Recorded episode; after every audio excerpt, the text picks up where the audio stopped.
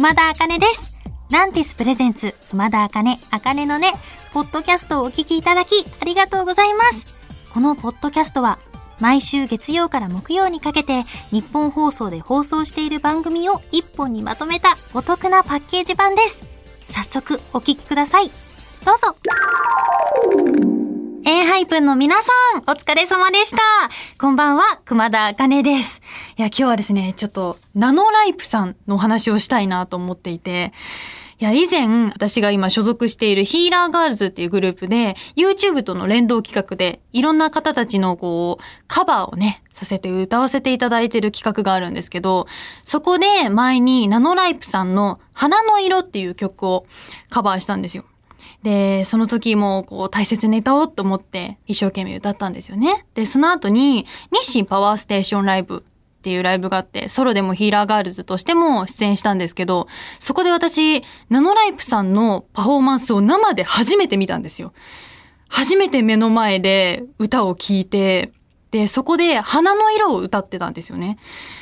で、聞いた時にめちゃめちゃ感動して、本当に鳥肌が立つぐらい、やっぱりすごいって思ったのと同時に、すっごい悔しい気持ちになったんですよ。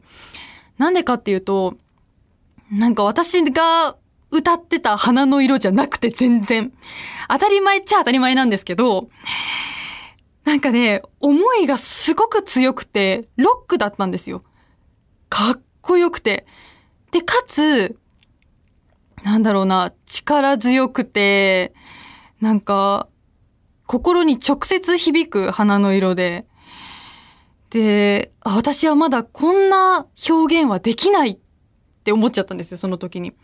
だけど、それはもう全然ダメなことじゃなくて、なんかこうやってもう尊敬してこうなりたいっていう先輩が先を走ってくれてるのが本当にすごく嬉しいことだなと思って。で、今回ヒーラーガールズのファーストライブがあったんですけど、そこでまた花の色をカバーしたんですよね。で、その時に一番最初にカバーした時とは全然違う気持ちになって、その生でやっぱりナノライプさんの歌声を聞いたからかなって思うんですけど、前よりも心の中が全然違くて、で私普段悔しいこととか悲しいことがあると結構わーって子供みたいに泣くタイプなんですよ。そんな自分がダメだなって思っちゃう時が多くて、21になってこんなに泣いちゃダメでしょ自分って思って自分を責めてる時があるんですけど、歌った時に、そっかって涙を流すたびに強くなれるんだって思って、だからこれは全然無駄な涙じゃないって思えて。私は、キミコさんみたいに、ジュンさんみたいに音楽を心から楽しんでて、強くて美しい女性になりたいなっていうのを、すごく思いました。そんなナノライプさんに書いていただいた魔法の風をこれからも大切に大切にどんどんみんなと一緒に育てながら歌っていけたらいいなと思っています。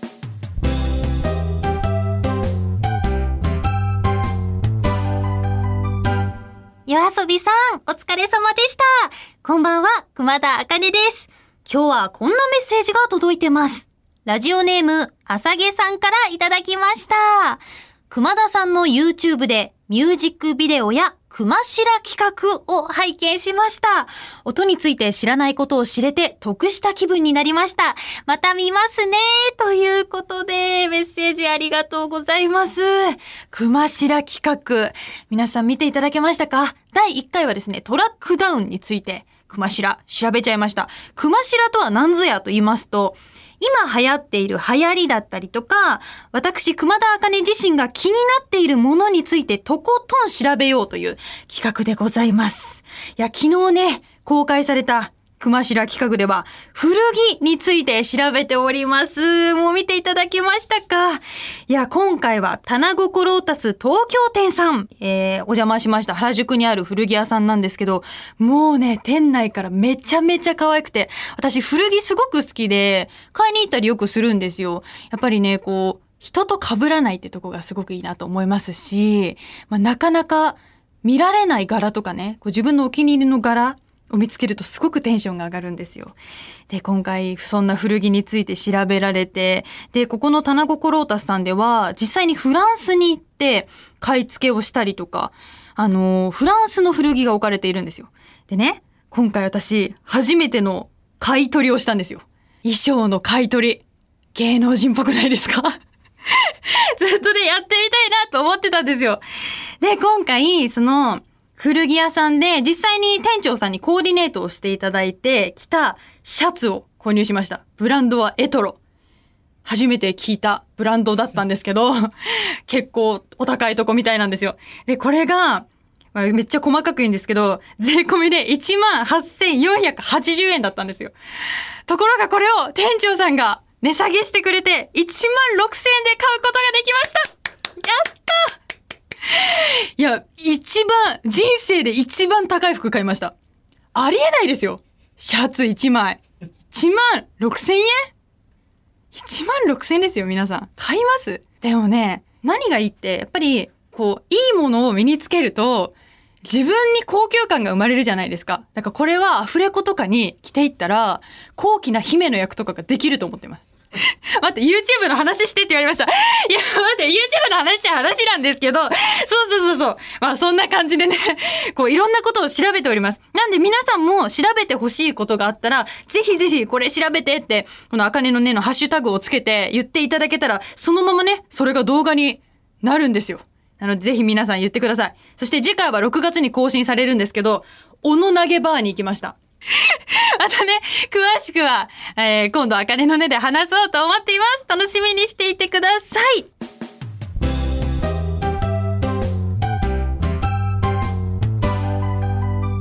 フワちゃんさん、お疲れ様でした。こんばんは、熊田茜です。今夜の茜の音は、こちらの企画をお届けします。ブランニュー熊ダイアリー絶賛発売中の熊田茜両 A 面シングルに収録されているブランニューダイアリーにちなんだこの企画。なんと今回で最終回でございます。いやね、リリースにちなんだ企画なのにリリース後も続いている違和感にスタッフさんが気づいちゃいました。リリースちなみに過ぎました。でも楽しいので。最終回ですよ。ということで、最後の全く新しい熊田茜像をご紹介します。ラジオネームエクスカリバさんからいただきました。買い物中、店員さんと間違えられちゃった時、そのまま完璧な接客でお客さんを満足させられる。ブランニュー熊田いいですね。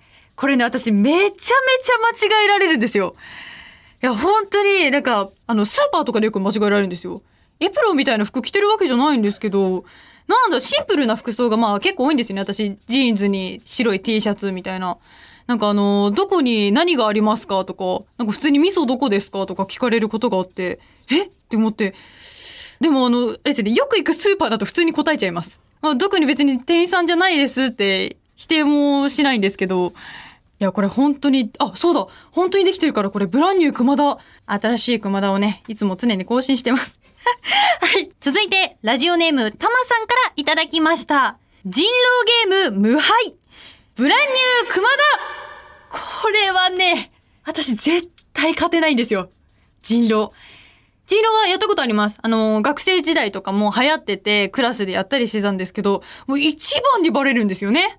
で、大体私なんか人狼引くんですよ。なんか引きが強くて。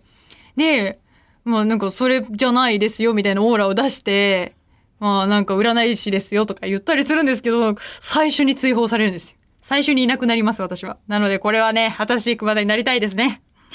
続いて、ラジオネーム、あかりさん。オフサイドについて説明できる。ブランニュー熊田オフサイド。オフサイドってあれですよね。バスケットボールのやつだと思ってるんですけど、もう全然スタッフさんが違うと思ってます。待って、どういうルールって聞かれました。待って、サイドは横でしょ？だからあの、オフだから、あの、サイドに行かないことについてのルール。ボールを持ったまま2歩動いちゃダメみたいなのがあるじゃないですか。それか？どんなペナルティが出るか？あれでしょ、イエローカードが出て、2回やっちゃうとレッドカードが出ますよね。バスケットボールで、あなかったでしたっけ？あれ？ない。サッカーか！サッカーか！オフサイド。じゃあこれは、慣れるように頑張ります。はい。新しい熊田像いっぱい集まりました。めちゃめちゃ楽しかったです。送ってくれたあなた、ありがとうございました。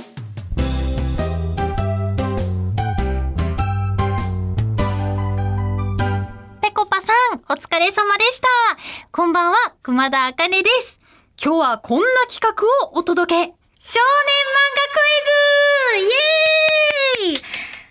はい。ラジオで出会った方に改めて申し上げますと、私、熊田茜は声優をなりわいにしております。そこで今回は漫画をテーマにしたクイズに挑戦します。いやね、1年以上番組をやってきて、ここまでシンプルに漫画を扱う企画初なんですよ。混じりっ気なし。果汁100%のオーガニック企画です。では、早速問題をお願いします。問題1。ワンピースからの出題。主人公ルフィが初めて戦った魚人、アーロンの笑い声は次の3つのうちどれ ?A、ゼハハハハハ。B、シャハハハハ。C、デレシシシシ。ええちょっと待って。でもこれ、よく、モノマネしてる人がいるなって思います。誰が知ってるかはわからないんですけど、笑い声、これ聞き覚えがあるんですよ。A のゼハハハハハ。嘘だ。わかったわかった。デレシシシだ。マジ？シャハハハ嘘ゼハ外しちゃったえ？うわ答えは B のシャハハハハで、サメ、かっこシャークの魚人だからシャハハハハなんだと思いますということで。そうなんですね。じゃあ2問目いきます。問題2。ハンターハンターからの出題。主人公ゴンが強敵を倒すために急激な成長を果たしたとき、ゴンのあるものがめちゃめちゃ伸びました。何が伸びたでしょう ?A、髪の毛。B、鼻。C、爪。これはね、ハンターハンター好きなんで。わかりますよ。これは、A の髪の毛イエーイもうゴンさんですよね。だって私この T シャツ持ってますもん。続いて問題3。鬼滅の刃からの出題。作中、条件を満たした人間の顔に、あるものが出現し、身体能力が飛躍的に上がるという描写があります。あるものとは何でしょう ?A、傷跡。B、あざ。C、ニキビ。おー、これはね、これ私途中までアニメで見てるんですよ。だからね、確かこれだった気がする。B のあざよかったそう、これはね、浮き出てきたのかっけえなと思ったんですよね、見ながら。はい。ということで、少年漫画クイズの成績は3問中2問正解でした。先週の紙飛行機に続いて今日もチャレンジ企画ですよ。ご褒美まだですか？くれないんですか？どうですか？来週ありますか？どうですか？え、白目向いてますよ、もうスタッフさん。え？審議に入ります。ということで、以上、熊田茜の少年漫画クイズでした。